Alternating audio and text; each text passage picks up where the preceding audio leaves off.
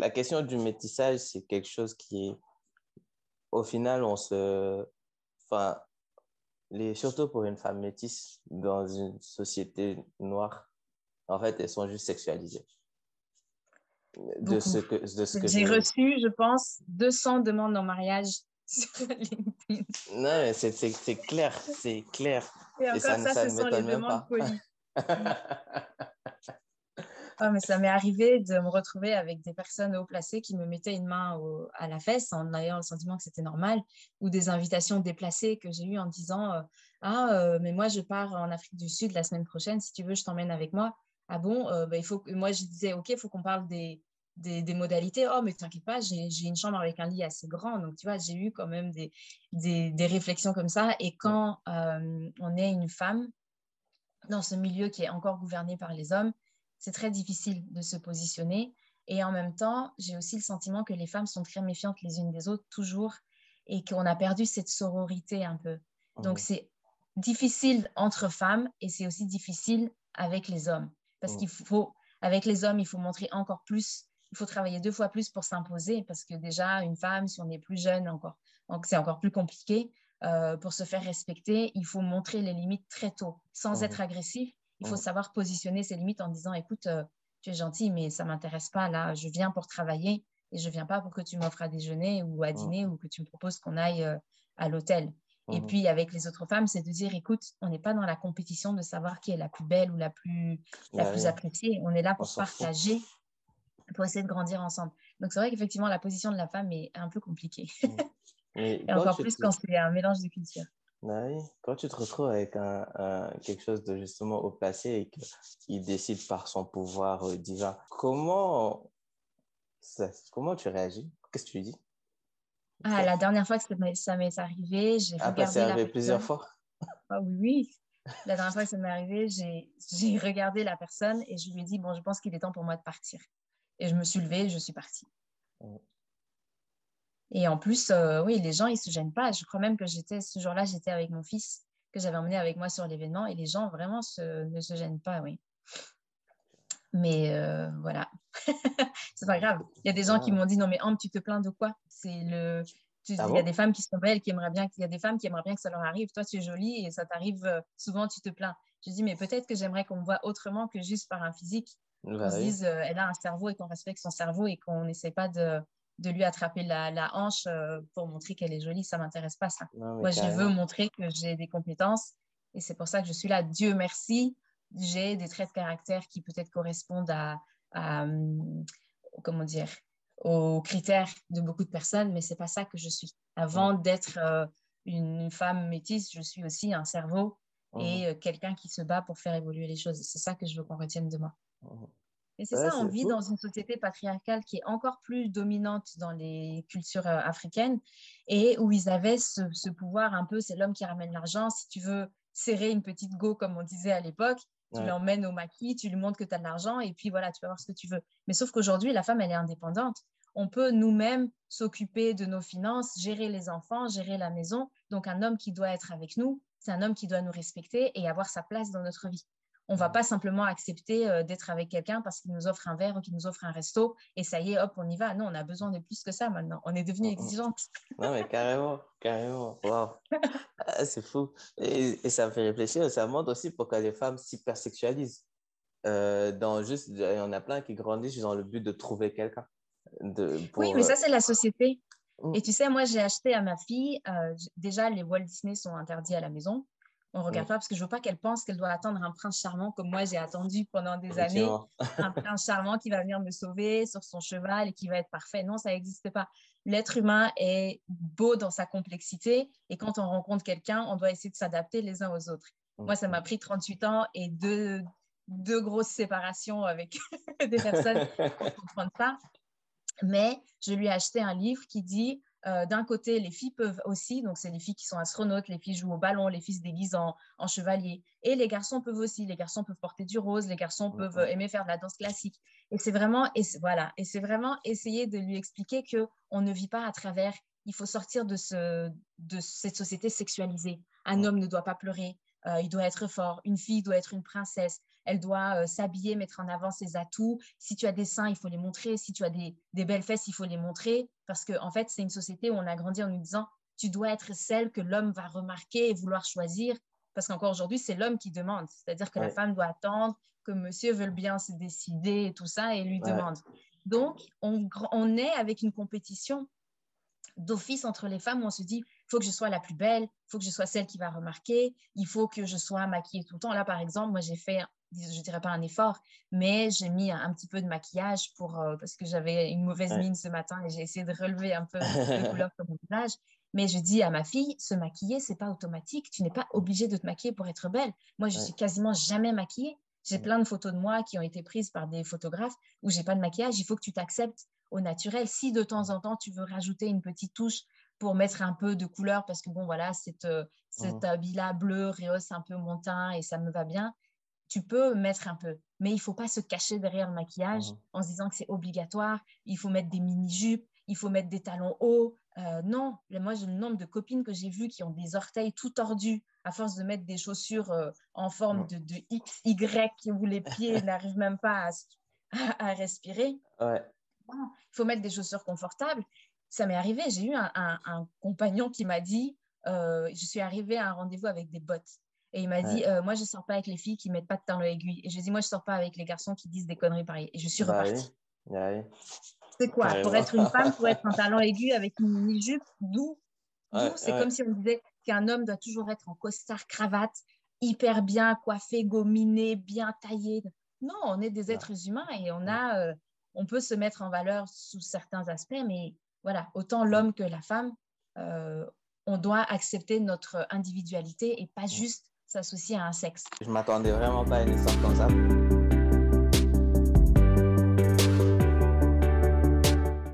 Bonjour Ambre. Bonjour. Comment vas-tu? Je vais bien, merci. Et toi? Ça va très bien. Merci d'avoir euh, accepté notre invitation euh, pour participer à notre podcast. Nous sommes très contents de te, recevoir au vu de tes, de tes activités, de tes évolutions et je sens que ça va être une très belle conversation. Euh, peux-tu, avant de commencer, te présenter à notre audience? Alors oui, je suis donc euh, Ambre Delcroix, je suis journaliste euh, indépendant et je travaille euh, également dans les relations publiques. Là, il y a, eu un, grand événement qui, je pense, a rendu fier beaucoup de gens à, différents, à différentes échelles, mais qui, a, qui nous a fait passer, je pense, un très bon mercredi. Et c'est la nomination, c'est que le fait que Mouga ait gagné le prix Goncourt 2021. Comment l'as-tu ressenti euh, ce jour-là? Quelles émotions t'ont traversé? Et qu'est-ce que ça a représenté euh, pour toi? Alors moi, j'ai rencontré Mohamed Mbougarsar quand j'étais euh, maîtresse de cérémonie sur le premier salon du livre africain de Paris qui s'est tenu en septembre 2021. Et je n'avais pas conscience en fait de l'ampleur et du talent de, cet auteur que j'ai découvert par la suite.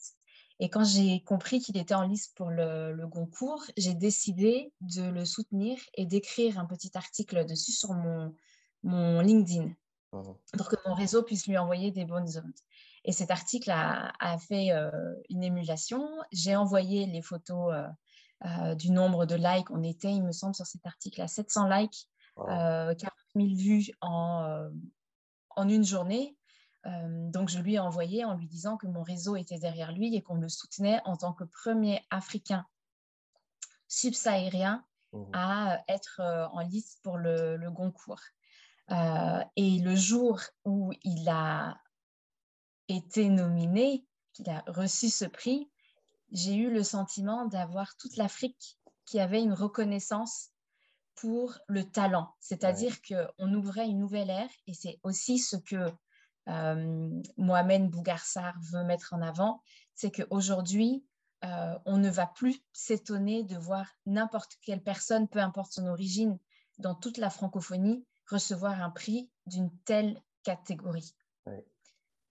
Et que c'était la, la concrétisation du fait que, en fonction du talent, on peut se mettre en avant et on peut réaliser des exploits que ce n'est ni la couleur, ni l'âge, ni le pays d'origine qui détermine en fait mmh, mmh. la capacité d'obtenir un tel prix.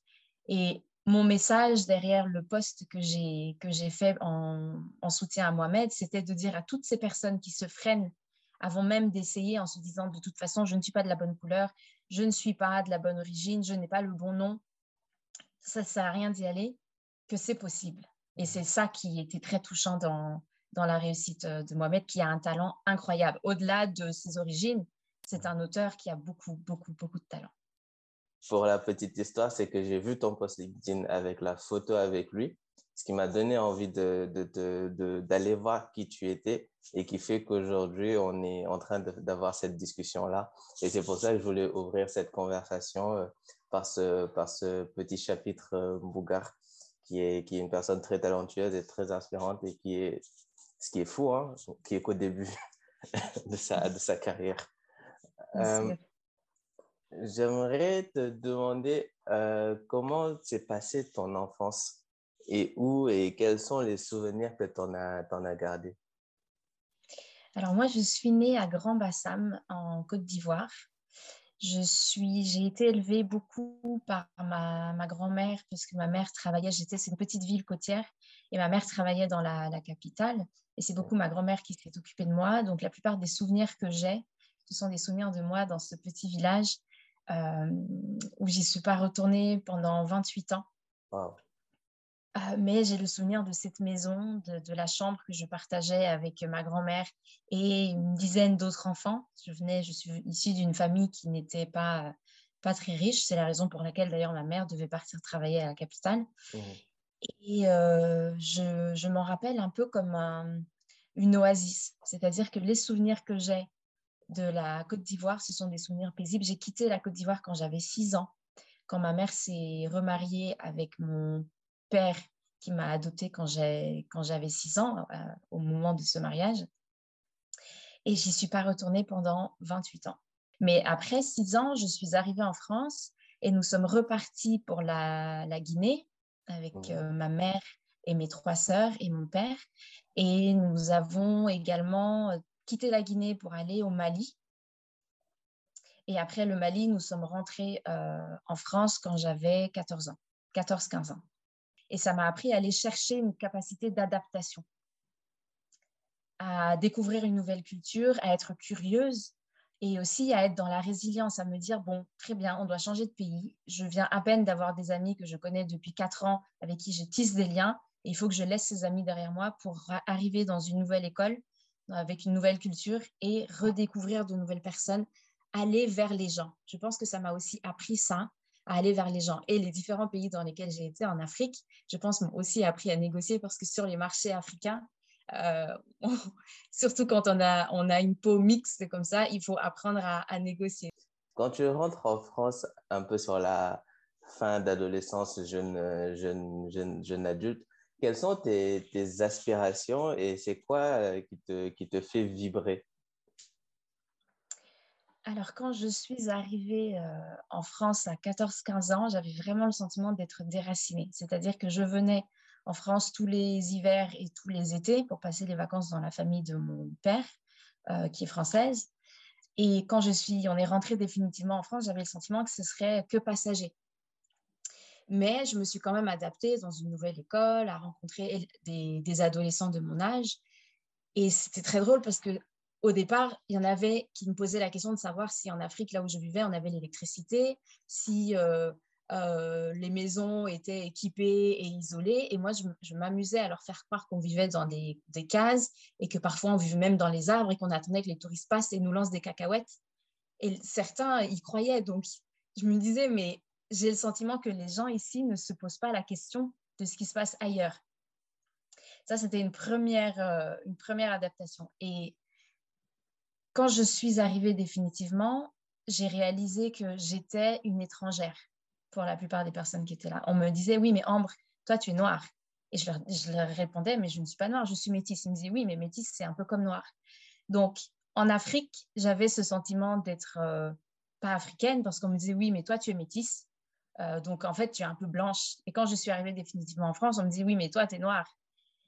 Et c'est là où j'ai eu ce sentiment que peu importe où j'étais, j'avais pas ma place. Je n'arrivais pas à trouver euh, la place qui était la mienne dans aucune de ces deux cultures. Et comme j'étais en France, il fallait s'adapter. Donc, j'ai recommencé à, plutôt que d'avoir des tresses, je me faisais plutôt lisser les cheveux avec des produits chimiques euh, catastrophiques. Euh, je faisais attention à la manière dont je parlais parce qu'il fallait s'exprimer sans rouler les R. Parce que sinon, voilà, on, me disait Ah, mais Ambre, toi, quand tu t'énerves, on dirait que d'un seul coup, ton africanité ressort. Parce que c'est vrai, on a ça en nous, c'est la double culture. Parfois, quand on s'énerve, je disais Hé, toi là, faut me laisser tranquille. Hein. Voilà, donc ça ressortait. Et j'ai appris à me mettre dans ce moule où euh, je devais devenir une plus européenne qu'africaine. Et j'ai commencé à me poser la question de ce que je voulais faire de, ma vie professionnelle, mais je n'avais aucune idée. Je savais que j'aimais l'humain, je savais que j'aimais ce contact relationnel, mais je n'avais vraiment aucune idée de ce que je voulais faire en arrivant euh, en France dans mes études. Je me suis un peu laissée guider par les, portes qui s'ouvraient et par euh, les, notes, les, matières dans lesquelles j'avais des, bonnes notes. Tu, parles d'un sujet qui, euh, qui, est vrai et que beaucoup de gens vivent, qui est la mixité.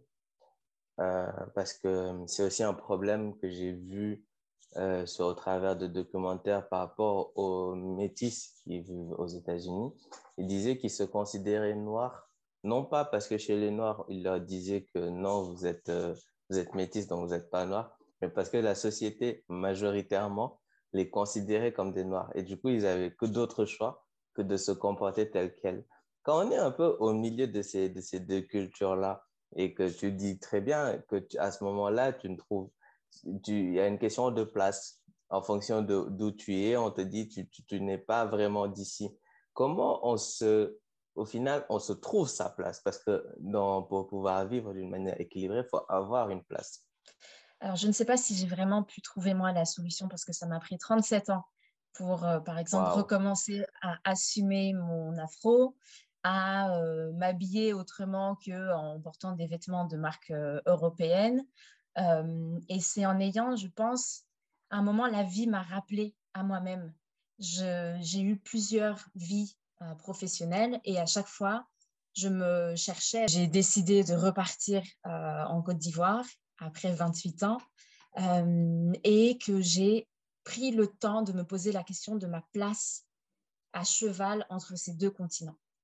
Avant, je laissais la vie me balloter. Et c'est vraiment quand je me suis retrouvée dans les difficultés que j'ai pris le temps de me poser la question de savoir pourquoi est-ce que je changeais de métier tout le temps? Pourquoi est-ce que travailler euh, dans le chocolat ou travailler pour, euh, euh, pour Google, ça ne me motivait pas? Qu'est-ce qui me plaisait en fait? Et j'ai réalisé que ce qui me plaisait, c'était d'associer ce, ces deux connaissances que j'ai culturelles pour partager le meilleur de ce que j'ai appris dans chacun d'eux. Retour en Côte d'Ivoire au bout de 28 ans. Comment ça se passe? Comment ça se vit? Ah, c'est, un choc parce que j'ai l'impression de redevenir cette petite fille qui revoit euh, ce monde qui avait l'air si grand, mais avec des yeux d'une adulte qui comprend les choses différemment. Et puis, je, je, pense que je réalise aussi certaines choses que je ne comprenais pas, qui viennent de blessures que j'ai pu vivre euh, en Afrique, soit déjà par le déracinement, mais aussi par euh, certains réflexes de la culture africaine que j'ai eue là-bas et que j'ai perdue en étant ici. J'ai des, souvenirs qui me sont revenus. C'était vraiment une claque, mais qui m'a fait du bien et qui m'a convaincue dans le, fait que j'ai vraiment envie de pouvoir euh, apporter à l'Afrique un juste retour de ce qu'elle m'a donné en, m'élevant, entre guillemets, pendant, pendant 15 ans. J'ai versé mes petites larmes quand même, je dois le dire. mais, mais ça, fait, ça fait partie d'une belle histoire. C'est un peu une boucle qui, qui, voilà, qui revient, pas se fermer parce que c'est pas la fin, mais quand même qui, qui, revient un peu à son, à son point de départ. Quand tu es là et que tu es obligé, entre guillemets, de réapprendre ta culture, parce que tu viens de là et quand tu as cet œil-là, parce qu'on est dans, dans des pays, entre guillemets, pas pauvres, enfin, j'aime pas ce mot pauvre, mais où nous ne sommes pas les plus développés.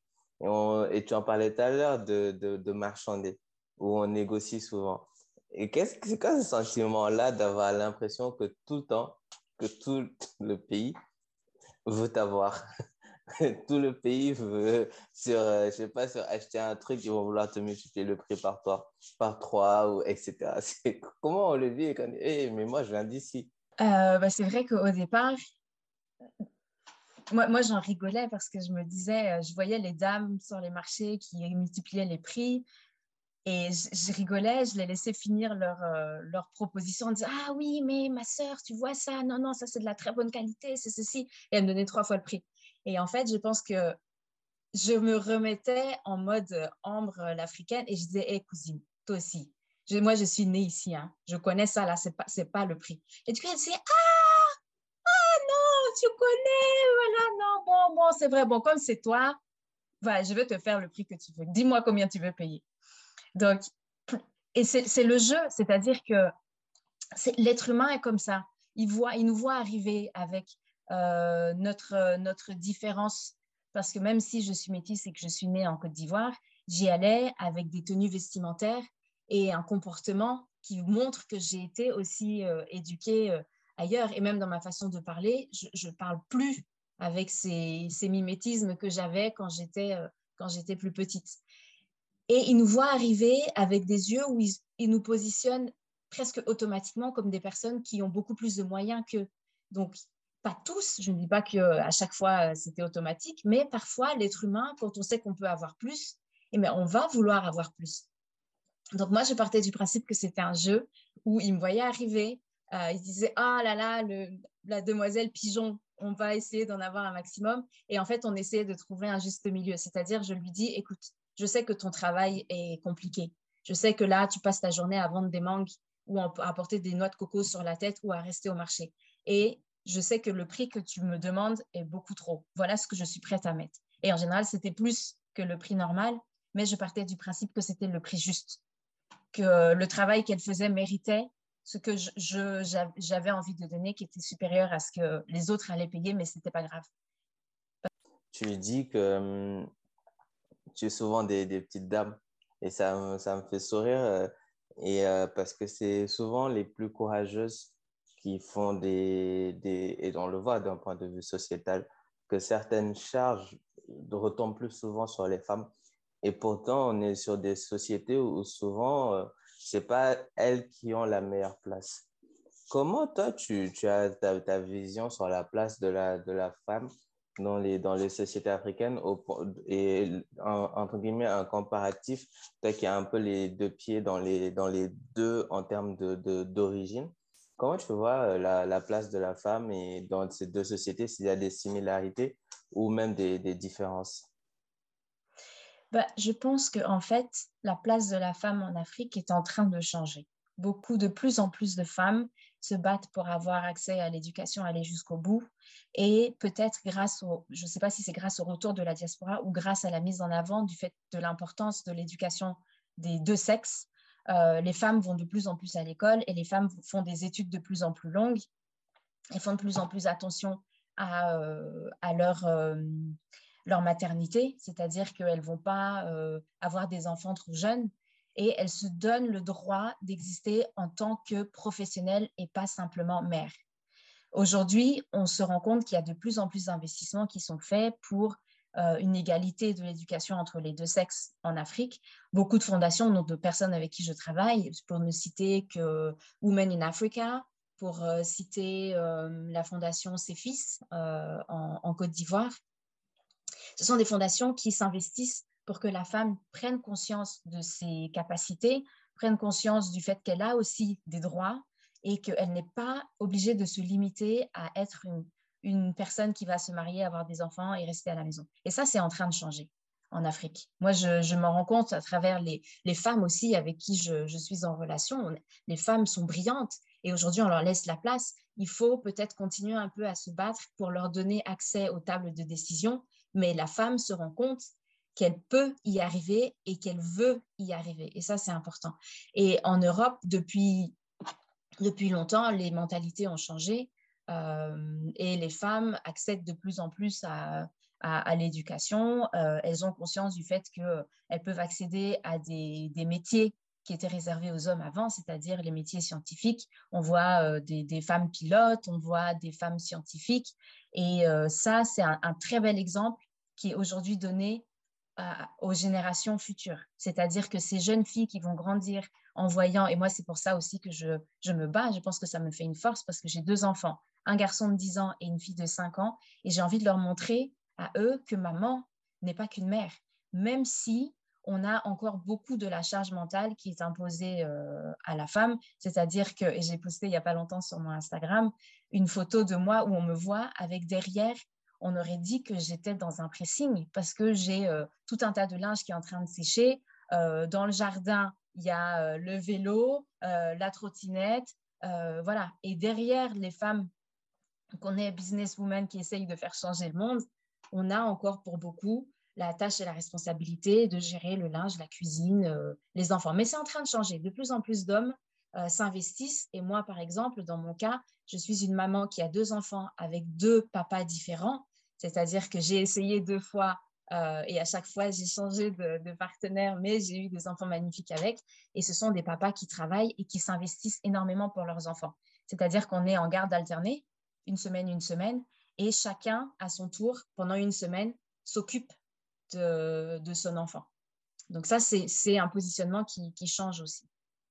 À quel point, même si on n'est plus avec leur papa, qu'on n'est plus partenaire de vie, à quel point c'est important de les avoir aussi, avoir cette référence-là paternelle et d'avoir une relation avec eux. Parce qu'il arrive, je ne vais pas en faire une généralité, que dans des séparations comme ça, l'un, l'épouse ou l'époux, en tout cas l'ex-époux, épouse, fasse de son enfant ou des enfants son arme de guerre, son arme de pression, son... et là où c'est pas sain. À quel, à quel point c'est important de ne pas tomber dans, dans ça? Alors, c'est une question qui est vraiment extrêmement importante parce que je pars du principe que l'enfant n'appartient ni à sa mère ni à son père et qu'il a besoin des deux figures pour pouvoir exister. Et j'en suis un exemple, moi, témoin, c'est que quand je dis que je suis née en Côte d'Ivoire, je suis née à la base d'une maman qui est ivoirienne ghanéenne et d'un père qui est belge. C'est un père que moi, je n'ai pas connu. C'est-à-dire que mes parents se sont séparés quand ma mère était enceinte de six mois et que ce père-là, je l'ai découvert un jour quand j'avais 21 euh, ans, il me semble. J'ai été élevée par un, beau-père qui m'a donné tout l'amour et tout ce dont un enfant peut avoir besoin pour grandir, mais j'ai toujours eu ce manque de ne pas connaître mes racines. Et malheureusement, ou heureusement, je ne sais pas, ça a fait aussi de moi ce que je suis. Ma mère n'a pas gardé de bonnes relations avec cet homme et n'a pas su comment se positionner par rapport à ce monsieur avec qui, bon, elle a eu des rapports, je pense, euh, compliqués. Euh, l'être humain est comme il est et euh, être parent, c'est très difficile. Les séparations ne sont pas toujours évidentes, mais ça m'a manqué. Et je me suis toujours juré, peu importe la relation que j'ai avec un partenaire, de ne jamais en faire souffrir l'enfant. Parce que l'enfant ne demande rien. Lui, il n'a pas demandé à être là. Et on ne peut pas se l'approprier et essayer de rentrer en guerre contre le parent opposé en, gardant l'enfant pour soi, parce que finalement, c'est l'enfant qu'on fait souffrir. Et moi, je sais que j'ai souffert de ne pas avoir connu cette racine euh, paternelle, euh, même si je ne dirais pas que j'ai manqué d'amour, mais je dirais que j'ai manqué de, de repères, de pouvoir voir, voilà, je viens de là, et c'est toujours important de savoir de qui, de qui on vient. Parfois, le caractère, la personnalité, c'est un peu de génétique, un peu d'acquis. Et moi, j'ai réalisé que j'avais certains comportements et certains aspects de mon, caractère qui venaient de cet homme que j'ai rencontré quand j'avais 21 ans. Et donc, pendant 21 ans, j'étais un peu perdue. Et puis, un enfant qui se sent euh, ballotté d'un côté à l'autre, à qui on dit ton père est ceci ou ta mère est cela, finalement, l'enfant au, au milieu, il souffre plus que le parent opposé. Donc, c'est vraiment important de se rendre compte que s'il faut un homme et une femme pour faire un enfant, il faut un homme et une femme pour élever et pour donner les bonnes bases à cet enfant. Euh, je sais pas comment ça se, ça, se, ça se fait dans ta tête quand tu a un premier mariage, qu'il y a un enfant et qu'au final, ça se conclut par une, par une séparation. Peut-être qu'on se dit que oh, l'histoire se répète, euh, comment, comment ça va se passer, vont-ils vivre la même chose que moi? Et au final, ça fait que tu as un comportement qui est différent de celui que, qu'a pu avoir ta mère justement pour leur éviter de vivre ce que toi, tu as, vécu et pour rester sur tes enfants, qu'est-ce qu'ils t'apportent à toi? Parce que j'ai parlé avec quelqu'un qui m'avait dit un mot très fort en me disant que mes enfants me complètent. Je ne sais pas si mes enfants me complètent, mais je dirais que mes enfants me renforcent. C'est-à-dire qu'on a tous, on est humain, on a tous des hauts et des bas. Euh, et dans les moments les plus difficiles, je m'accroche en me disant qu'il faut que je continue à me battre pour montrer un bel exemple à mes enfants. Et il faut que je continue à me battre pour leur donner la vie qu'ils méritent. Mais aussi, ils sont mon meilleur miroir. C'est-à-dire que, par exemple, mon fils, quand il avait deux ans, moi, je n'ai pas été éduquée dans une famille où euh, on était violent, pas du tout. Mais euh, en Europe et un peu partout, les enfants, on leur dit, bon, bah, si tu n'arrêtes pas, je vais te donner une fessée. Et ça m'est arrivé quand mon fils avait deux ans, et je pense que c'est la première et la seule fessée que je lui ai donnée de ma vie, parce que il m'a, il m'a poussé à bout toute la journée et je n'arrêtais pas de lui répéter tu vas avoir une fessée, tu vas avoir une fessée. Et au bout d'un moment, j'étais avec un ami qui m'a dit mais tu sais, si tu lui donnes pas la fessée, il va pas te respecter. J'ai fini par lui donner la fessée et mon fils qui avait deux ans s'est arrêté. Il m'a dit mais maman, pourquoi tu me tapes? Tu sais que ça me fait mal. Est-ce que ça te fait plaisir de me faire mal? Et là, j'ai réalisé en fait l'impact de ce geste qui pour moi était anodin parce que bon, j'ai eu des fessées euh, dans, dans, ma vie, on, ça m'a pas traumatisé. Mais mon enfant m'a mis la limite en disant Écoute, maman, là, tu vas sur un chemin qui n'est pas bon pour moi. Pourquoi est-ce que tu fais ça? Et souvent, quand je ne vais pas forcément bien et quand la vie est un peu euh, compliquée, je me rappelle de ce moment-là. Et je me dis Mes enfants sont là aussi pour me montrer euh, que je dois donner le meilleur de moi-même. Et ça m'arrive de leur dire, euh, écoutez, maman, elle, est fatiguée, euh, là, je suis désolée, je suis occupée, je n'ai pas le temps pour vous, ou j'ai beaucoup de choses à faire, c'est pour ça que je suis un peu irritable. Mais mes enfants me rappellent un peu à l'ordre, c'est-à-dire que parfois, ils me regardent et ils me disent, mais maman, tu es fatiguée, là, là, tu t'énerves tout le temps. Et je me dis, oui, en effet, ils ont raison. J'ai des soucis professionnels ou j'ai euh, des angoisses qui viennent d'ailleurs. Ce n'est pas à eux de subir ça. Et c'est ce que je dirais, mes enfants, en fait, me renforcent. On arrive un peu sur la fin de cette euh, discussion. Euh, j'ai deux questions. quand je t'ai proposé de participer à ce podcast-là, y a-t-il une question qui t'est venue en tête que, où tu t'es dit par rapport à mon discours qui va me demander cette chose-là? Euh, alors, je pense que j'ai eu plusieurs questions qui sont, qui sont venues. Déjà, je me suis dit que tu allais me demander euh, comment je faisais pour rentrer en relation avec autant de personnes euh, en étant moi ni enfant de ministre, ni enfant d'ambassadeur, ni CEO d'une grande entreprise. Ça, c'était la première question. Et la deuxième, c'était de savoir, mais en fait, finalement, qu'est-ce que c'est ma vie et puis pourquoi je suis euh, souvent euh, investie dans tous ces événements et où est-ce que je vis en fait? Parce qu'on me dit, mais on te voit en Belgique, on te voit à Paris et de temps en temps tu postes en disant que tu es au CERF ou tu pars en Côte d'Ivoire, mais, mais où tu vis finalement? C'est quoi ta vie? Voilà, donc je pensais que tu me poserais ces deux questions-là. Et ça, c'est la, la fin parce que quand j'arrive sur cette discussion, j'ai mes questions, mais c'est que la personne a une attente. Donc, je vais te poser ces deux questions-là.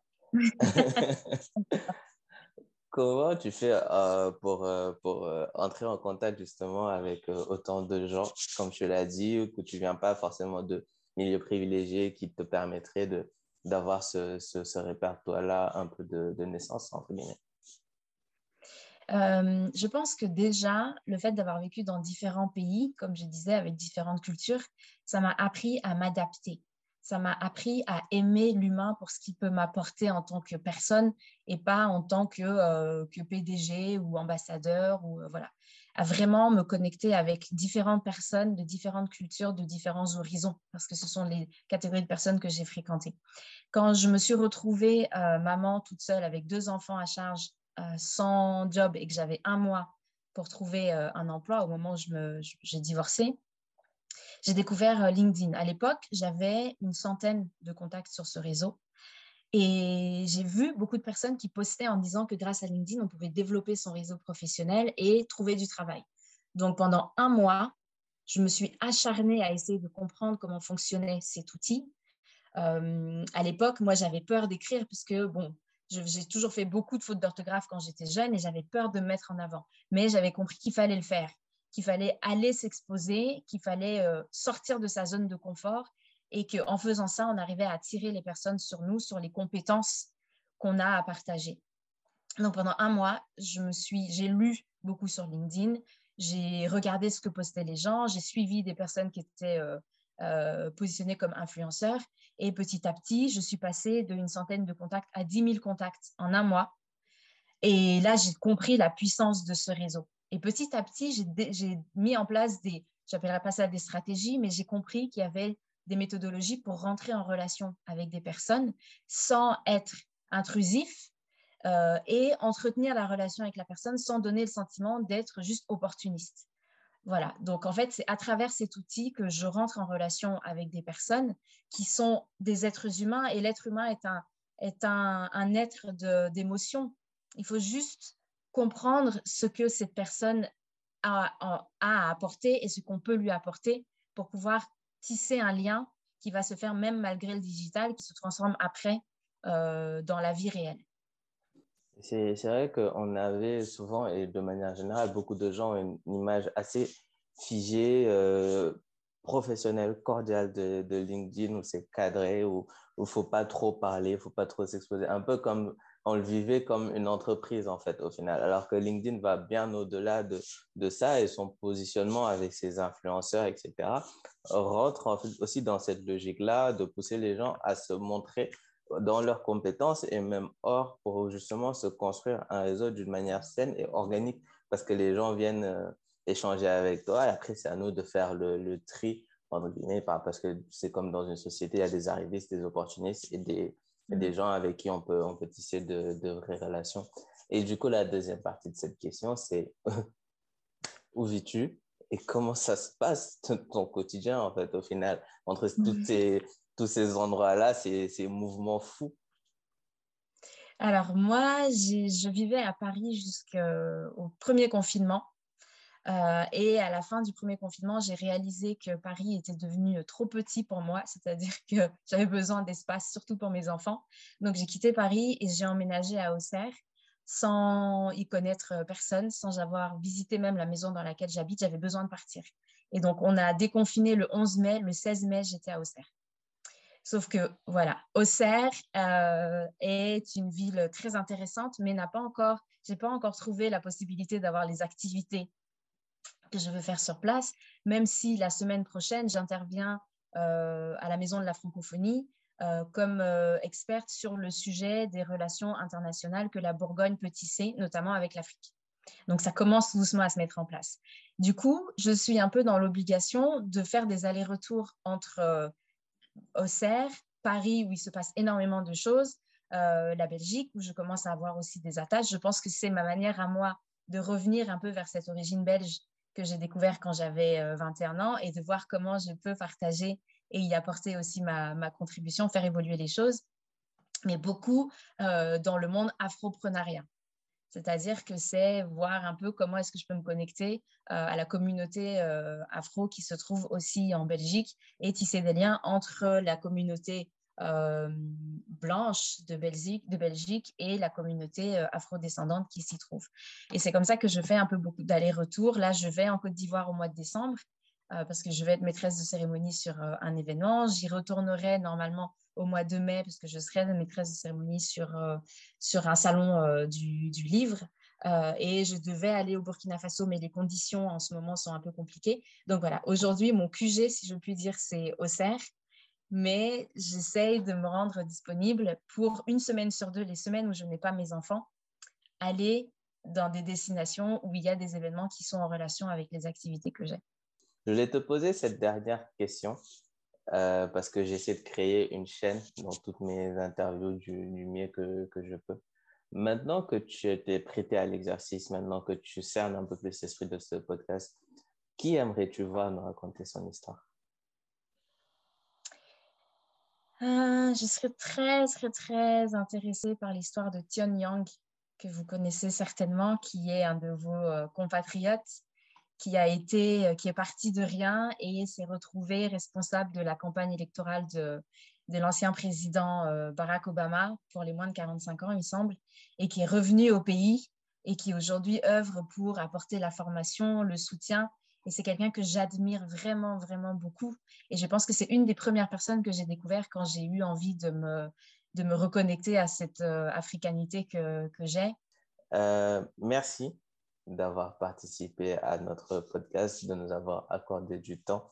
C'était très intéressant et porteur d'enseignement, cette dichotomie que tu as, as vécue entre euh, l'Afrique, la France, la Belgique. Et aujourd'hui, voir comment tout ça se, se recoupe dans ta, dans, ta, dans ta vie professionnelle, comme quoi euh, il existe très peu de hasard. Et euh, je, mhm. te, je, te, laisse le, le, mot de la fin. Ah, je dirais que pour finir,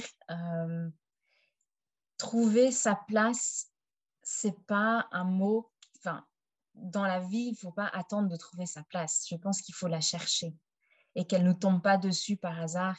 Et pour aller la chercher, ce sont les expériences qui permettent de nous montrer les chemins sur lesquels on est, on se sent bien ou on se sent pas forcément à sa place.